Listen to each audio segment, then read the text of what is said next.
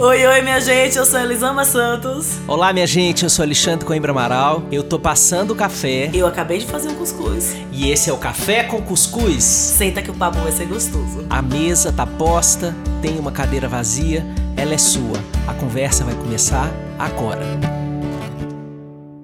Oi, oi, minha gente! Sejam bem-vindos e bem-vindas e bem-vindes ao Café com Cuscuz. Xande, que prazer falar com você de novo, meu amigo. Muito obrigado, minha querida. Obrigado por mais uma oportunidade da gente estar juntos, conversando sobre as coisas que importam aos nossos corações e aos corações de quem está com a gente.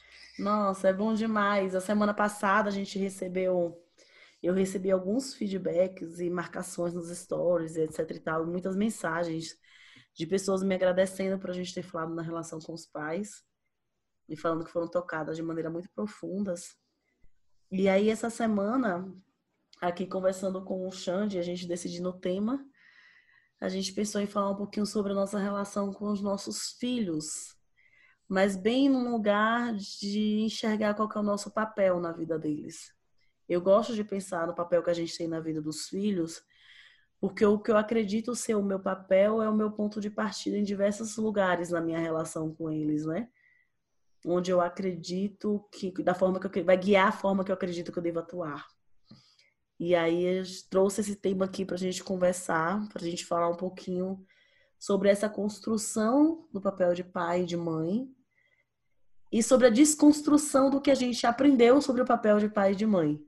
Né? A gente tem uma, um histórico nessa educação tradicional, cartesiana, autoritária, né, patriarcal, machista, do papel de pai e mãe ser esse papel de dominar, de determinar coisas, de guiar os filhos de uma forma é, muito autoritária, né? Que o nosso papel é ditar quem os nossos filhos devem ser, como eles devem andar, como eles devem se vestir, com quem eles devem falar. Eu sempre falo para as pessoas que ter filhos não é brincar de massinha de modelar. Né? Que o exercício não é de brincar de massinha de modelar, o exercício é muito maior de aceitação é, do que de moldagem, né? de determinação de quem vai ser meu filho, de, de que forma ele vai atuar no mundo. E eu acho importante demais a gente parar para pensar em como a gente tem atuado nas relações enquanto pais o que é que a gente acredita que é o nosso papel na vida dos nossos filhos, porque isso guia muito das nossas interações. Eu enxergar as minhas limitações enquanto ser humano na vida daquela criança, daquele adolescente, e enxergar aquele adolescente, aquela criança como um ser humano inteiro, não é alguém que eu tenho que montar, não é alguém que eu tenho que formar. Não é a minha não é a minha continuidade, não é o meu legado né? É um ser humano inteiro ali na minha frente. E eu acho que é um dos exercícios mais difíceis na maternidade na paternidade é enxergar essas minhas essa minha humanidade na relação com os meus filhos, né? A gente queria poder tapar todos os buracos, consertar todas as dores, é, controlar tudo o que acontece, mas a paternidade, a maternidade é um exercício diário de descontrole, né? De abrir mão Sim. desse controle, de conhecimento. Sim. Enfim, é isso. Acho que é um pode render um papo bom entre a gente. Ah, e, e, e nessa semana, basicamente, eu estou muito aberto a falar disso, porque a minha família acaba de se mudar de endereço e junto com essa mudança de endereço, eu sinto que a gente está reafirmando novos ciclos. É, e essa reafirmação de novos ciclos vem com uma, é, com uma visão mais precisa de quem nós estamos conseguindo ser nesse momento das nossas vidas. Né? É, as transições que nós todos estamos fazendo, é, né, eu tenho filhos mudando de fases né, do desenvolvimento muito claramente e como essas transições elas marcam é, a necessidade da gente aprimorar esse olhar de quem o filho é de verdade e não de quem a gente projetou e gostaria que ele fosse nessa, nessa metáfora maravilhosa da massinha de modelar né, que você está trazendo. Então, é, foi uma semana muito intensa, né? Que a metáfora da mudança são essas caixas que você encaixota e desarruma e rearruma e, e refaz. É, e eu fico pensando a reverberação disso nas almas que estão fazendo o movimento com as mãos para reorganizar os objetos da vida, né? O que que acontece com as nossas emoções nesses medos, nesses, nessas tristezas, é, que vão aparecendo, porque eu deixei a casa antiga, porque eu deixei os amigos que estavam do outro lado, porque eu não sei como vai ser a minha vida aqui. É, então, essa experiência é, de mudar está me levando a olhar muito profundamente para mim, para minha companheira, para cada um dos meus três filhos, né? E o que é necessário em mim de ser é, deixado lá na outra casa, sabe? Assim, num passado. É, os olhares enviesados, viciados, é, ingênuos sobre as pessoas, né? É, o que, que eu posso trazer e aprimorar do meu olhar para cada um de nós é, e fazer desse, dessa casa uma morada também desse novo olhar. É, então esse esse tema me causou ressonância imediata, é, e independentemente, obviamente, da fase que a gente está vivendo aqui como família, eu acho que ele é universal no sentido da gente viver essa experiência da maternidade e da paternidade, começando com uma, é, com uma espécie de é, ilusão narcísica né, de que o meu filho vai ser igual a mim, que o meu filho vai ser a transcendência da morte, eu morro e ele permanece contando a minha história, né, é, fazendo a minha, a minha obra reverberar no mundo para além da minha existência, né? É, então todas essas afirmações que estão muito fortes na cultura e que a gente de alguma forma compra na hora que a gente está é, engravidando da ideia de ser mãe ou de ser pai, é, isso vai se esfarelando ao longo da vida, né? Às vezes a gente tem a ficha caindo mais cedo ou mais tarde. Isso depende da nossa capacidade de se cegar para o mais óbvio que é. Ele é uma pessoa, ela é uma pessoa, não é aquilo que eu imaginei, eu preciso fazer o meu luto, né? Mas em cada nova fase, e é aí que eu quero começar a minha participação, a minha a, a, minha experiência como mãe, como pai, como avó, qualquer lugar dessa dinâmica familiar, é perceber a cada fase do meu filho quais são as ilusões que morrem em mim sobre ele. Pode ser que o bebê ainda é, dê conta de, de fazer com que você sustente essas ilusões, mas à medida em que ele vai crescendo e se mostrando, é, começa cada vez mais um embate né, com é, o que você achava que ele era, o que ele deveria ser, e quem ele vai se apresentando ser de verdade. Né? É, então, acho que a nova, a, a nova experiência de mudar de, por exemplo, é, criança fora da escola, criança na escola, criança que, que ainda não está letrada, criança letrada, é, a, criança transicionando para a adolescência, é, antes da primeira relação sexual, depois da primeira relação sexual, né? Qualquer, qualquer dessas transições da vida vai colocando a gente com um conhecimento de uma camada mais profunda sobre quem é aquela pessoa. Para mim, é, eu acho que existe um chamado da vida para a gente nunca deixar de ser curioso em relação aos nossos filhos. Porque é uma armadilha a gente achar que a gente os conhece. Né? E essa curiosidade genuína que a gente pode fazer brotar nos nossos olhos, é, a mim me parece uma, é, um alimento para esse vínculo sempre se reeditar. Né, e da gente poder se perguntar para ele: quem é você? Né, na relação com ele: quem é você? É, o que, que você acha é, que eu ainda não aprendi sobre você? Né, o que, que você acha que eu ainda preciso aprender sobre você? É. É um exercício constante e você falou, mas no começo da sua fala, que você tenha se olhado para saber o que é que fica na casa antiga, né? O que é que fica nessa nova fase da vida. Adoro mudanças por conta dessas coisas que elas trazem. Essa chance prática, né? De encaixotar os, as caixas, de desentralhar, de olhar o que é que fica, o que é que vai. E a gente faz exercício emocional também. E eu acho tão importante na hora que a gente pensa na construção da nossa relação com os filhos, esses lutos do filho que eu idealizei, tem um luto da mãe que eu idealizei também, né? Tem um luto da mãe que eu criei, que eu achei que eu seria, que eu pensei que eu seria, e que eu pensei que eu me de como eu pensei que eu me sentiria em cada situação da vida que eu criei antes de ter filhos, né? Essa idealização da mãe que muito provavelmente foi criada pela criança que eu fui, pela filha. E aí, quando a gente tem um filho real nos braços, na vida, em cada fase a gente vai conhecendo um pouco mais deles e conhecendo um pouco mais da gente. Então tem reações e ações que a gente acha que a gente nunca teria e a gente tem. Tem pensamentos que você pensa, não, nunca pensaria isso do meu filho. Você pensa assim, é um exercício de, de conhecer, conhecer a si mesmo e ao outro de uma forma muito profunda, né? Quais são essas frases que você acha, Elisama, que é, mais assustam uma mãe de pensar sobre o próprio filho? Nossa, eu acho que para mim a que começou assim, a coisa que mais me assustou do comecinho foi eu ter pena deles por serem meus filhos.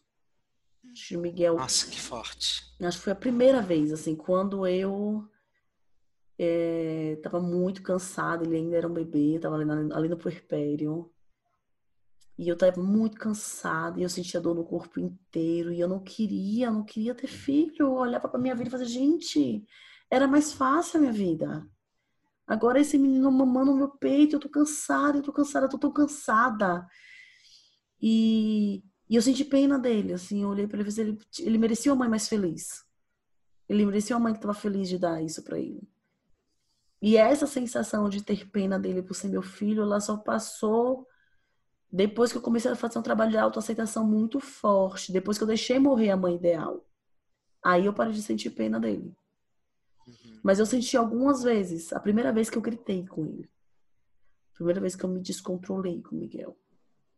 Nossa, mas eu chorei, eu me lembro, eu conto volta e meia essa história, porque me marcou muito.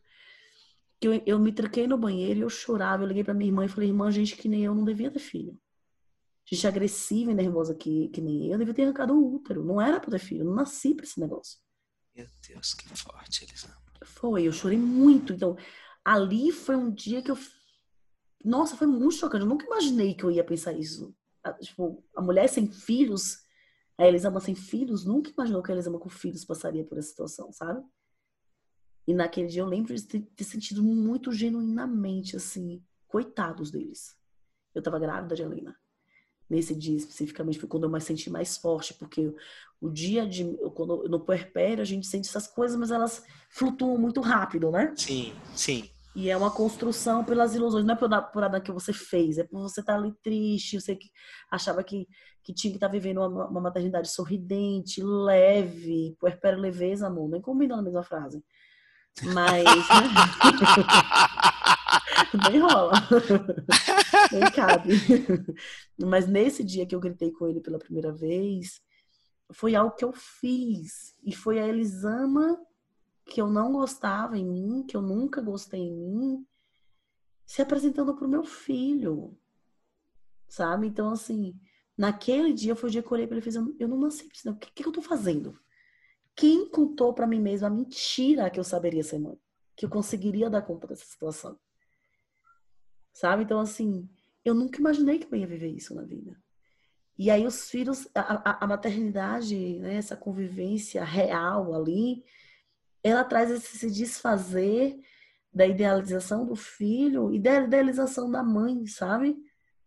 Da idealização que eu tinha criado que seria essa mãe, que seria muito tranquila com eles, que seria doce, gentil e amável 100% do tempo. Dessa ilusão mesmo. As pessoas, essa semana eu escrevi um texto falando, você não vai chegar lá, tipo, não existe chegar lá. Você não vai chegar nesse lugar em que você é só gentil, só doce, só calma, só amável. Não tem. A humanidade é permeada por muitos sentimentos. Mas a gente coloca a maternidade e a paternidade em um lugar criado por essa criança que a gente foi, que quando vem o filho real, isso se desfaz. E se você não se. Ou você entende que, ok, vai se desfazer, eu vou construir essa nova mãe, essa minha nova versão, essa minha nova versão do que é ser uma mãe bacana, ou você mata, quer brigar com o mensageiro por conta da mensagem, né? A mensagem é: não, isso não existe. Ah, não, a culpa é sua, meu filho. Você que veio com defeito. A gente tem as opções, né? A opção de pegar a mensagem e compreender a mensagem, a opção de querer brigar com o mensageiro por conta da mensagem que ele está trazendo. Mas eu acho que foi muito difícil isso para mim, sabe, Xande? E, e, é difícil diversas vezes, eu não sinto mais pena deles, eu, hoje eu tenho um trabalho de autocompaixão muito grande, mas por diversos momentos que eu pensaria que, que eu agiria, agiria de uma forma e aí, putz, saiu uma coisa de um outro jeito, ou eu tô sentindo de outro jeito. Coisa que a gente acha que já devia ter superado. E aí vem o filho, mostra que você não superou zorra nenhuma, sabe? E o teu lugar, não, mas putz, a mãe não deveria agir assim, a mãe que eu idealizei. E essa mãe que eu idealizei tem essa construção social de quem é essa mãe e tem as construções individuais de cada um, né? Uhum. De quem é essa mãe que eu idealizei. E aí o filho real, ela bota essa, mão no, essa mãe no chão, né? Você tem que construir essa mãe de sangue, suor e lágrimas, assim, todo dia. E é muito difícil. Eu queria é, saudar essa sua resposta, assim, é, lembrando que a maternidade e a paternidade é, são uma experiência em que nenhuma emoção humana fica de fora. Porque se a gente for pensar com todas as outras relações íntimas da nossa vida, Pode pensar em qualquer relação aí, quem está nos escutando. Pode pensar na sua relação com a sua mãe, na sua relação com seu pai, com a avó, com o tio, com o primo, com amigo, com professora, com técnico de time de futebol, com qualquer pessoa que tenha sido importante na sua vida, que tenha marcado, que tenha deixado é, uma história para você contar dessa relação. É, nenhuma dessas histórias foi linear, nenhuma dessas histórias teve somente momentos suaves. Nenhuma dessas histórias teve só as, as emoções mais aceitas socialmente. Né? Essas, essas histórias, exatamente por elas serem íntimas, elas passaram por momentos de provação. Elas passaram por momentos em que é, você foi testada ou testado né, na sua capacidade de permanecer naquela história amizades que você quis desfazer, você ficou com muita raiva daquela pessoa, né? ou que você teve conflitos seríssimos com seu pai, com sua mãe, com seu irmão, é, com a sua irmã, com o namorado, com o marido. Então, por que de acho a gente imagina que isso seria diferente com o filho? Assim, essa para mim é a pergunta do milhão, sabe? Por que que a gente entra nessa história acreditando que a gente não vai viver essas emoções intensas com o filho. Né? É, me parece desumanizar essa parte da vida. É, e além de não ser justo com a humanidade da mãe e do pai, de construir só culpa, né? É, a gente também não, não, não deixa de ver uma coisa que pode ser muito importante. Qual é a função para um filho que ele veja raiva nos olhos de uma mãe? O que, que a raiva de alguma coisa que ele tenha feito pode fazer com ele? Nós não estamos falando de violência, nós estamos falando da expressão da raiva. São coisas, eu espero que nessa altura do décimo episódio do Café com Cuscuz e mais Educação Não Violenta, porque gritamos e em todos os textos de Elisama Santos vocês já tenham conseguido é, pular essa fogueira da diferença entre a expressão genuína da raiva e uma expressão violenta na vida. Né? É, então, qual será a função da raiva de uma mãe vista pelos olhos de um filho? Né? o que isso pode comunicar a ele sobre quem ele é, sobre o que ele provoca no outro. Né? Porque o, o, a família é um laboratório existencial, é um laboratório de relacionamentos. Então, ali na família, as crianças vão aprender como eu provoco amor, alegria, inveja, medo, tristeza, raiva em cada uma das pessoas da minha família. E isso faz parte do processo delas. E que elas possam sentir isso também da mãe e do pai é importantíssimo, porque isso tem a ver com a relação delas com figuras de autoridade que elas vão levar lá para a vida. Né? Isso vai ter a ver com a relação com o chefe, por exemplo, vai ter a ver com a relação com, é, com uma, uma figura religiosa, por exemplo. Né? É, vai ter a ver com o encontro dela com um juiz numa audiência, por exemplo. Isso, essas imagens das figuras de autoridade a gente leva internalizado na hora que a gente se encontra com essas figuras, na hora que ela estiver recebendo uma multa de um guarda de trânsito, é, ou que for parado numa blitz, né? Isso aí está tudo introjetado, como a gente vai lidar com essa lei, com essa figura de autoridade. Então, a raiva, só estou trazendo uma mínima emoção aqui, é, mas temos muitas outras, né? É, o que, que é importante para um filho viver do testemunho desta emoção? Porque quando a gente coloca isso como uma função, eu acho que a gente pode tirar a culpa de muitos ombros, sabe? De gente que acha que precisa ficar se limpando dessas emoções para encontrar o filho. Antes de encontrar o filho, eu preciso deixar de ser raivosa. Antes de encontrar o filho, eu preciso deixar de ser medrosa. Antes de encontrar o filho, eu preciso deixar de ser saudosa, saudosista, né? É, não.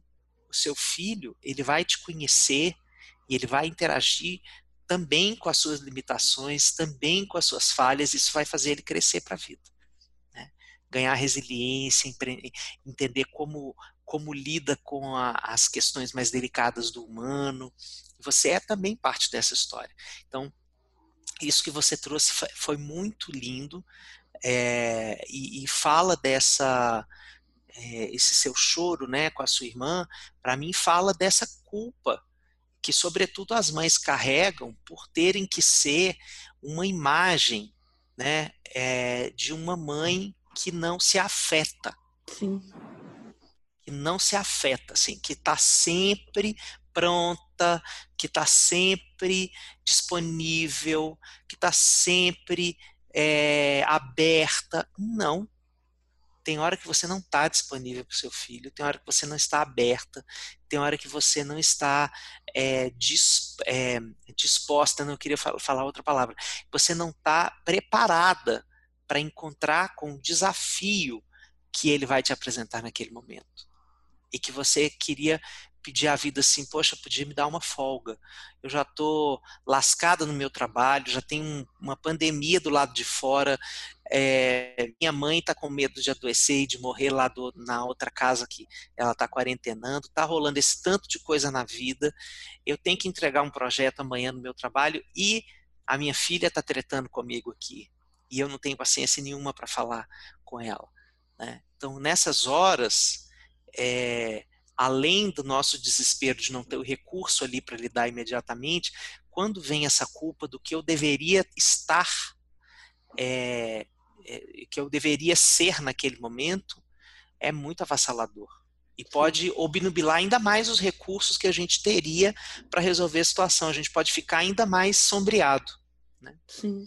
Total. E, e vem desse lugar de quem eu deveria ser, né? Da mãe que eu deveria ser, do meu papel na vida do filho. Isso que você trouxe é muito lindo. É, eu costumo falar que a gente é modelo para os filhos, mas aí a gente tem essa construção do modelo, desse modelo perfeito, desse modelo impecável. Então, para eu ser modelo de alguma coisa para meu filho, eu tenho que ser impecável. E que, que incrível essa expressão que você falou, me limpar das emoções. Né? Eu tenho que ser aqui aquele manequim, é um modelo de cera. Né? Eu tenho que ser impecável aqui a, a, essa, essa sensação de dessa como é que chama, meu Deus do céu, de limpar a ponto de ficar estéreo isso aqui, né? É asséptico. Asséptico, né? E não é essa a ideia. Nós somos modelos de como lidamos com as nossas emoções, todas elas. Porque os nossos filhos vão, vão receber todas elas em casa também, né? Na vida eles vão receber todas as emoções. Eu, eu me lembro de um filho, um filme antigo, hum. é, nós somos velhos, a gente pode falar assim, né? Filme antigo. Ele, o nome em inglês era Pleasantville. hum. que era uma história de um filme, de uma cidade que passava dentro de uma série, uma coisa assim, e que era toda em preto e branco. Hum. E era aquela vida assim, toda arrumadinha. Amo este filme, eu amo este filme, acabei de lembrar qual é, amo esse filme. Pleasantville, agora eu não vou lembrar o nome A dele. A Vida em Preto e Branco. A Vida em Preto e Branco, exatamente. E, e bom, tem uma cena da, da mãe é, vivendo uma cena autoerótica nesse filme que é uhum. espetacular é, e que para mim é, é, um ícone para a gente entender como essa aparente neutralidade, essa aparente asepsia que pode acontecer na vida pode ser muito acinzentada e acinzentadora da vida. Né? E acinzentadora, com certeza. E, e, com, e quando a gente tem essas cores das emoções, que podem às vezes ser transbordamentos também, por que não? Mas elas também dão impulso, dão um impulso para a gente viver. Elas jogam a gente para frente, acordam a gente de cegueiras que a gente não estava conseguindo ver de si do outro. Né? Tem cenas que nos que nos colocam diante de, epa, olha para isso aqui. Né? Tem um poema, Xande, que eu lembrei dele agora, eu vou ler, que é do Rumi, que o nome dele é A Hospedaria. Eu amo esse poema. Ele Leia. fala o seguinte: ser humano é como ser uma hospedaria, onde todas as manhãs há uma nova chegada. Uma alegria, uma depressão, uma mesquinharia, uma percepção momentânea chega como visitantes inesperados. Acolha e distraia a todos mesmo se for uma multidão de tristezas que varrem violentamente a sua casa e esvaziam de toda a mobília. Mesmo assim, honre a todos os seus hóspedes. Eles podem estar limpando você para a chegada de um novo deleite. O pensamento escuro, a vergonha, a malícia, receba-os sorrindo à porta e convide-os a entrar. Seja grato a, quem, grato a quem vier, porque todos foram enviados como guias do além. Eu adoro esse poema. Que lindo. É, eu acho ele lindo, que ele fala assim, como se a gente fosse hospedaria, né? Tô recebendo todos, que todos vão chegar. E aí, quando a gente fala desse, de ser esse modelo de que, como eu recebo essa tristeza que varre tudo violentamente às vezes, ensina meu filho a lidar com a tristeza dele, né? Mas a gente vem de uma ideia de maternidade e paternidade que o meu papel é ser o exemplo e esse ser esse exemplo impecável e intocável e de plástico, Sim. né? É, a maioria de nós não consegue lembrar, pelo menos eu não me, não me recordo de momentos, me recordo de pontos bem pontuais, mas na minha infância, recordo na adolescência, minha infância mesmo, não lembro de momentos da minha mãe triste, muito é, tranquilamente, assim, sentindo a tristeza, ou do meu pai, ou de parentes, ou de amigos, assim, os adultos, eles pareciam ser tão muito seguros das emoções deles, né? E, e quando eles se desequilibravam um pouquinho, a culpa era nossa a culpa era da criança. Assim, você me fez ficar nervosa, você me fez bater em você, você, né? O adulto sempre tinha esse, Sim. embrulhava aqui, aquele sentimento e jogava no colo de, da criança mais próxima. E quando a gente consegue enxergar esses momentos de descontrole, e aí por isso que eu falei com você que eu nunca mais senti pena de mim, exatamente que eu aprendi isso que você falou. Que eu comecei a entender que tudo ensinava a eles, né? E que eu sou humana. E que a maternidade, ela não me deu nenhum tipo de superpoder e não me tirou nenhum dos itens de série de humanidade, né? Eu tô aqui no, com o pacotinho de imperfeições completo. Uhum. E esse exercício tem me feito, inclusive, enxergar as crianças de uma forma diferente. Porque se eu não me, não me, me vejo tendo que ser esse modelo de perfeição, eu também não exijo deles que eles sejam perfeitinhos, que seguem o meu modelo de perfeição para mostrar que eu sou excelente professora de como ser perfeito, sabe? Sim. A gente vai para outros lugares aqui. E cada vez que eles apresentam os lados deles que eu não conhecia, o que eu acho que conheço e vejo de uma forma completamente diferente, eu consigo me abrir para essa curiosidade que você falou do começo. Eu acho que quando a gente se despe desse lugar engessado de ser pai, de ser mãe, de ser esse modelo, de ser quem determina e se coloca nesse lugar de aprendiz, na posição de aprendiz da vida, que é incompatível com a posição de pai e mãe que a gente aprendeu, cresceu ouvindo, a relação ela, ela ganha outras cores, né? Ela ganha outros tons. Sim. Nossa, eu tô, eu tô viajando tanto com esse episódio, você está me levando para tantos lugares de mim. É, eu fico me lembrando agora de uma cena, é, é uma cena da minha transição da adolescência para adultez, é, que foi marcada por uma, é, uma transição de é, curso, que eu larguei a faculdade de economia para fazer psicologia. Eu fiz Tudo dois anos de economia. Tudo. eu era é aquele jeito que você escolhe faculdade às vezes. Eu não sei, espero que as pessoas não escolham mais, mas assim, eu gosto de história, de geografia e de matemática. Eu vou fazer humanas gerenciais, que é economia, administração e contabilidade. Ah, entre as três eu acho que a economia é mais legal. Vou fazer economia. Foi assim que eu escolhi a faculdade. Com 17 anos. Depois lá logo me reencontrei, mas é, fazer essa transição né, de economia para psicologia foi uma dor muito grande na minha família. Porque é, eles tinham desenhado um futuro para mim é, na cabeça deles com a economia.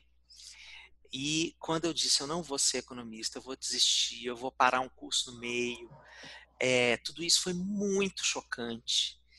É, e eu me lembro, né, que eu fui para terapia resolver essa história. E foi ali na terapia que eu gostei muito do jeito que a mulher lidou comigo, né? É, e como ela me ajudou a ver as coisas sobre mim mesmo. No final do meu processo, eu estava querendo entender sobre o que ela fez, fazia comigo. Aí que eu entendi para onde eu estava me encaminhando na vida. Mas eu me recordo do peso que foi para mim a decepção de meu pai. Né? Peso que isso representou na minha vida. Né? Que ele levou anos da vida dele para aceitar que eu poderia ser um bom psicólogo. Mas ele levou anos. E eu me lembro quando a gente estava fazendo uma viagem e ele é, me falou: Eu acho que você vai ser um bom psicólogo. Eu tive uma crise de choro, porque é, eu esperei anos por aquela, aquela frase. Eu devia estar no quarto ano de faculdade de psicologia. Então, uhum, levou quatro anos para ele se desfazer daquele olhar decepcionado a partir das minhas escolhas, né?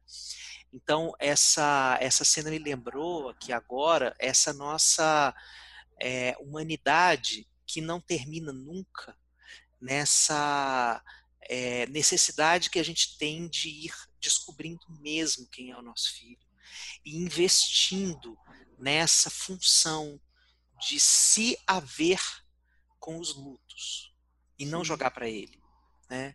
Ele, este não é o meu filho. Eu imaginei que ele fosse ser uma coisa, ele não vai ser essa coisa. E isso não é só é, executável no, na, no nascimento, na hora que o bebê começa a crescer, não. Em todas as fases da vida, os filhos vão tomando decisões, atitudes, gostos, interesses, né? Vão criando relações que às vezes são amargas para gente. Sim. Né? Eu tenho uma amiga que ela tem uma banda de rock. O marido, ela e o marido tinham uma banda de rock. Eles eram cover do, Ramones. E a filha estava entrando nas dez, nos 10 anos e só ouvia Beyoncé. Sim. E assim, para ela era o fim do mundo, né?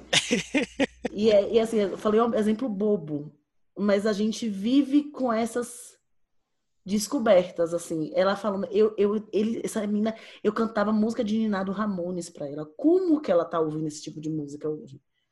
Sim. Sabe? E, e todos nós temos essa lista, Xande de coisas que vamos viver lutos ao longo da nossa Sim, vida. Até, até, claro. o dia, no, até o final. Você tem a sua lista na sua cabeça, eu tenho a minha lista. Já conversei com o marido algumas vezes assim. O que é que se os meninos decidirem na vida vai ser difícil demais se aceitar? Meu marido falou as coisas dele, eu falei as minhas. Assim, eu se também. eu tiver um filho de eu extrema direita, vai ser muito difícil. Nossa, Nossa seria, se eu tiver um assim, filho um de extrema de... Não, eu acho que é um luto, para mim, seria um luto interminável. Isso, seria um luto que eu não, não daria conta. Mas assim, eles têm o direito de ser. Tem. Assim, um arrepio. Eu tô, eu tô dando um chilique aqui do lado, assim, mas. Ah, é. Tem o direito, mas pelo amor de Deus, olha pra cá, olha pro outro lado. Não, não, não, olha para cá, não, olha para cá. Mas é isso que você tá falando, né, cara? Essa é possibilidade de luta eterna. Eterna, eterna. O tempo inteiro a gente está fazendo isso. Então, eu acho que esse exercício é, é um exercício tão bonito, porque ele nos prepara também. É, obviamente que quem não tem filho vai ter que fazer isso por outras vias, né? Uhum. Às vezes faz com os próprios pais, às vezes faz com, é, com a relação que a pessoa desenvolve com o próprio trabalho, né? Que o trabalho também não vai te realizar do jeito que você uhum. gostaria, não com as pessoas que você gostaria de trabalhar, não com o salário que você gostaria de ganhar. Você tem muita realização e não tem o salário que gostaria, ganha bem, mas é, é, é tem a estabilidade de funcionário público, mas você gostaria de estar mais livre, de poder fazer uhum. outras coisas da uhum. vida. Então, você está o tempo inteiro tendo que se haver com essas frustrações, né, em qualquer que seja a sua maternidade ou a sua paternidade. Mas quando tem filho mesmo de carne e osso, é, eu acho que isso nos prepara para envelhecer. E eu estava pensando nisso ontem, porque eu estava fazendo uma gravação, é, eu estava dando uma aula ao vivo, e é, eu percebi os meus olhos mais envelhecidos. Uhum. É, a minha família toda tem essa pálpebra caída e envelhece isso aqui muito rápido é um traço genético da minha família. Muitas pessoas têm que fazer aquela cirurgia para porque a pálpebra vai ficar é para porque a pálpebra vai caindo em cima assim, né, do olho e tal. Talvez te, seja a minha questão, mas eu olhei para aquilo, né? Foi um segundo assim, eu olhei e foi uma foi uma constatação assim, é, eu estou envelhecendo sabe? Foi, uhum. foi um, um, olhar assim para a vida, para o tempo passando, para a vida, né? Acontecendo ali diante dos meus olhos. Eu olhei para aquela câmera e foi um segundo, foi um pensamento que me veio: é, eu estou envelhecendo. E eu fiquei depois me perguntando em silêncio, eu fiquei muito silencioso depois dessa aula, me perguntando o que que aquilo representava é, e de onde eu estava tirando a, a serenidade para envelhecer. É, uma das perguntas é a paternidade. Uma das perguntas que, que eu faço é: será que a paternidade está me ajudando a envelhecer? Porque quando eu olho para os meus filhos e faço esse exercício voluntário, volitivo, assim, consciente, eu vou me haver com os meus lutos de quem eu gostaria que cada um deles fosse e vou aceitá-los como eles são, essa capacidade de me resignar com o que a vida me entregue, não com o que eu gostaria de receber dela, me ajuda a envelhecer. Essa é uma das respostas que eu tenho hoje. Então eu tenho aprendido a lidar mais com a passagem do tempo, os filhos têm me ajudado com isso. E eles me fazem uma, uma troça é, infinita, né? Porque aqui em casa, é, para quem não para quem não conhece, não vai entender, mas quem conhece, Dani, Dani é uma pessoa que tem a mesma cara nos últimos anos. 20 anos. É. É. anos ela, não...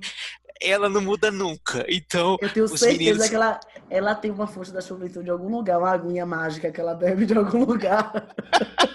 Você que não sabe. É, e aí os meninos já ficam assim, pai, eu quero envelhecer igual a minha mãe, não é igual a você, não. A concorrência desleal dessa casa. Desleal. Eu falei, eu também, se eu tivesse as duas possibilidades, eu escolheria eu pro lado de lá. a genética dela, lógico. Mas, é, então, a passagem do tempo é, e, a, e aceitar as perdas da vida, né? a perda do vício, do vício da pele, a perda da, da assim, de não ser mais aquela pessoa que amanhece banhada num pote de colágeno. Sabe que eu tenho, Xange? Eu tenho uma visão da, da do envelhecer. Eu, eu, eu amo a ideia de envelhecer. E eu assimilo, talvez eu assimile tanto envelhecer a serenidade, que eu acho. Eu gosto da ideia, eu gosto de me, ver, de me imaginar velha, idosa. Eu talvez porque eu viva com uma ansiedade muito grande do futuro, de planejar o futuro, de pensar o futuro, que eu atribua a, a, ao, ao envelhecer, a ficar velha, a estar idosa, uma serenidade de que o futuro está aqui. Era esse o futuro, assim. O que eu construí agora vai ser bom, mas não tem mais eu pensar daqui a 30, a 40 anos no que vai ser, sabe?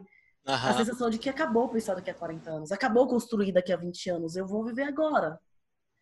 E daqui a 10 uhum. anos, que eu não sei se eu vou estar viva daqui a 10 anos, daqui a 15 anos. Por mais que a gente tenha hoje expectativa de vida que está cada vez crescendo mais. Mas não sei, assim, essas, essas projeções malucas que a gente faz na vida, eu gosto muito da ideia de envelhecer. Eu acho, eu, eu tenho uma, uma, uma visão gostosa desse, dessa ideia, sabe? O envelhecimento não é algo que me traz nenhum tipo de pensamento mais pesado. É, é como se eu estivesse chegando mais perto da fase mais serena da vida. Não sei, é, não sei é meu doido. Eu, sou, eu, sei que eu sou meu doida, mas eu sei. mas eu até então, eu, pode, eu, eu não tenho nenhum compromisso com a eternidade, é, muito menos com crenças e com ideias, né? Por enquanto, eu também tenho gostado muito de envelhecer. Muito. É. Mas eu gosto muito de envelhecer. É, eu, eu gosto muito da passagem do tempo. Eu gosto, eu gosto de ver as marcas no meu rosto. eu é. tenho, eu tenho, é, eu tenho muita dificuldade em me ver como uma pessoa que não apresente marcas no rosto, que representem os sorrisos que eu já dei, as lágrimas que eu já verti, as preocupações que me assolaram, os medos que me invadiram, sabe? Os traumas que estão escritos é, na minha história, cicatrizes que continuam né, sangrando. Cara, é isso, assim. É, eu, eu me olho hoje e penso, nossa, eu, já, eu sei tanto mais do que eu sabia há algum tempo. Eu tenho tão, hoje bem mais sanidade que a Elisama de 18 anos, completamente afobada. Não que eu não seja mais. Né? Não, não se afobe não ainda é uma música para mim. Mas veja bem, assim, eu imagino o quanto isso vai crescendo, esse espaço de que o amadurecimento traz, sabe? Enfim, eu, eu, eu, adoro a ideia de envelhecer. Mas aí, voltando um pouquinho mais para essa questão dos filhos, esses dias eu escrevi um texto. Sempre que eu falo que os filhos, não, que a maternidade e a paternidade não é exercício de massinha de modelar, né? Que, que não temos a oportunidade de escolher cada pontinho dos nossos filhos, que é um exercício de aceitação. No shopping, agora o shopping tá fechado, mas eu fui recentemente, né, quando ainda podia ir no shopping, e eu vi uma loja que é o Faça Seu Amiguinho, que a criança entra e escolhe o material do ursinho, a cor do ursinho, a espuma. Ela constrói o amiguinho dela, ela constrói esse ursinho da forma que ela quer. Tipo um certo. delivery de ursinho de pelúcia. Certo. E eu, e eu sempre brinco assim, gente, não estamos no faça seu filhinho. Assim, você não vai sair no delivery construindo o que, é que você vai querer do seu filho. E aí, volta e meia, alguém comenta: Ah, nossa, eu tenho filho que eu sonhei, o meu filho, a minha filha, pois minha filha exatamente como eu sonhei. E cada vez que eu leio isso me incomoda. Porque eu tenho a sensação que tem alguma coisa no seu filho que você não tá vendo, que você tá negando, porque ninguém é como você sonhou. As pessoas são tão mais complexas, sabe? Assim, eu não consigo pensar. E aí tem dois pontos importantes assim. Um, que todo mundo tem um, um, lado que não é tão bonitinho assim, então vamos parar de ilusão. Nossos filhos têm características, sim, de que a gente não gosta. E dois, eu não conseguiria sonhar as características incríveis deles. Não é algo que caberia na minha imaginação. É algo tão maior, sabe? Assim, o sorriso de Helena, a generosidade de Helena, a lealdade de Miguel, a, a inteligência, a perspicácia de Miguel. São coisas que eu não conseguiria imaginar. Eu, minha mente não é capaz de conceber os meus filhos nas coisas boas sabe? Minha mente não é capaz de conceber. Eu não conseguiria planejar ninguém como esses meninos. Então, quando alguém me fala assim, ah, meu filho é exatamente como eu sou, eu falo, cara, você não tá conhecendo seu filho. Porque ele não é como você sou eu. Você tá vendo sua projeção. Não me disse que, que seu filho é exatamente como você sonhou, porque não, não, não faz sentido para mim. Sabe? É, e na hora que você fala dessa impossibilidade de prever o melhor do outro, é, veja que lindo que está inserido nessa sua frase, que é assim: quando a gente acredita na projeção e, vi, e escolhe viver essa projeção, a gente está se negando a ser surpreendido pelo filho a gente está se negando a receber a grata surpresa do que é um humano que a gente não controla e não conhece. Porque se a gente se entrega a essa experiência curiosa, assim, de quem é esse cara, quem é essa pessoa, você será surpreendido. Mas se você não tiver olhos de ver, eles, é. essa surpresa não vai lhe acontecer. Sim, é exatamente isso que você falou. A gente não se permite conhecê-los de uma forma muito ampla. Se eu tô aqui na minha projeção, eu não tô vendo, e gente, tem coisas neles que eu nunca ia conseguir prever, Xande. É impossível, eles me surpreendem todos os dias. Ora, aquelas surpresas que doem, que você faz, não era para ser assim. Sim. E surpresas de mim mesma, né? De onde mexe em mim, fala, nossa, eu sinto isso, nossa, olha só o que eu tô pensando. E essas surpresas extremamente positivas, sabe? De você olhar e falar, que incrível esse moleque, que incrível essa guria. Gente, que. Que a gente não se permite se a gente tem certeza. Eu planejei, eu sonhei, você exatamente isso, o meu sonho, né? isso, né? Exatamente. Nossa, minha gente, que papo bom esse. Já estamos chegando no finalzinho. Nosso episódio reflexivo, projetivo, contemplativo, visionário, envelhecente da vida.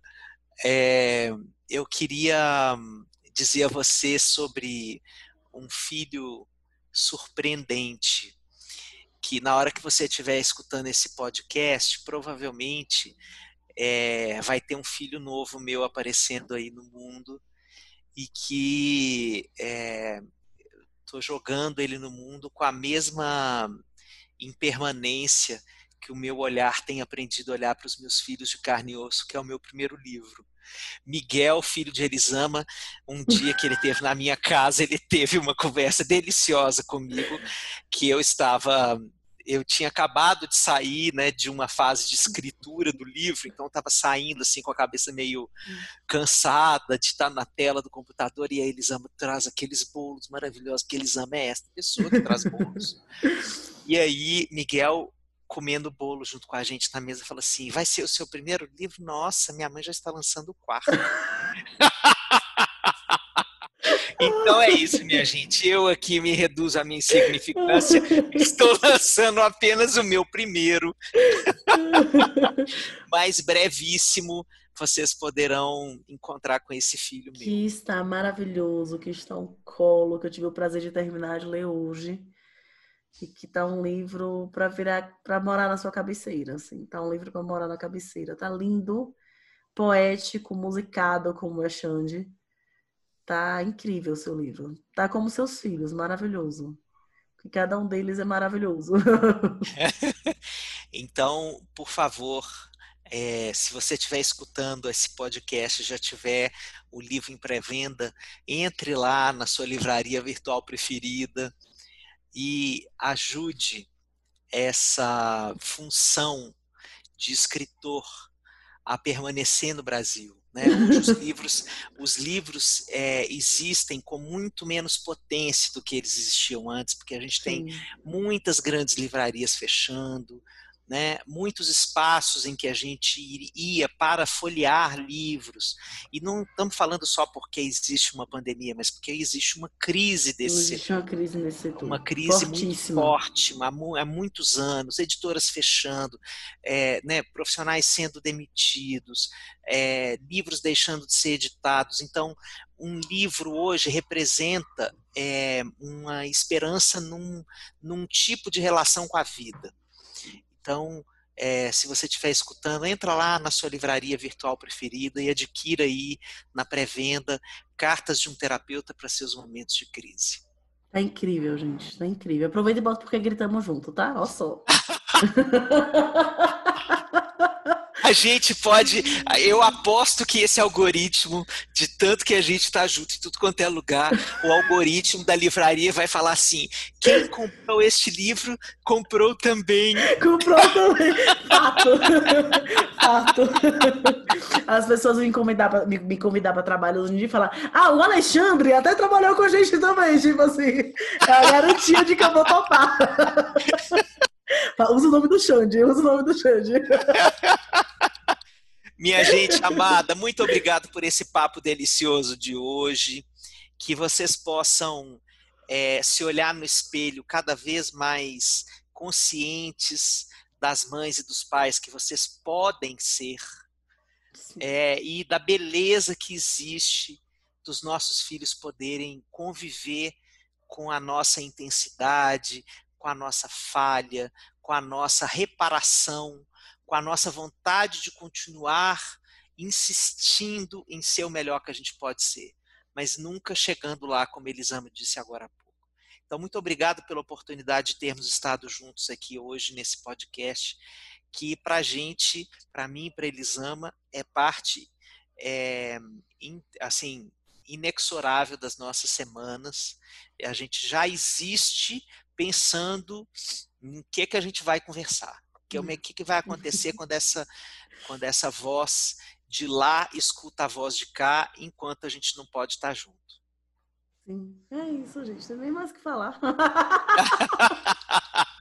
obrigada, obrigada por estar aqui com a gente, por cada indicação, por cada pessoa que bota aí nos stories, que manda para os amigos, que joga no grupo da família, que joga no grupo do trabalho, sim, que divulga sim. aí o nosso podcast. A gente está muito feliz com o alcance e com cada mensagem de retorno que a gente recebe aí de carinho, de amor de vocês. Obrigada. Xande, meu amor, mais uma vez, obrigada, adorei. Nosso papo foi lindo, para variar. Para variar, é uma delícia. a, a, a reflexão de Elisama sobre a vida sempre me leva para lugares que eu não imaginava. Então é muito bom conversar, porque é, o diálogo tem isso, essa imprevisibilidade. A gente nunca Sim. sabe como ele vai se transcorrer e como ele vai terminar. Então, um beijo muito grande para todo mundo. Até o episódio 11 do seu Café com Cuscuz. Até, meu povo. Compartilhe. Um beijo. Beijo.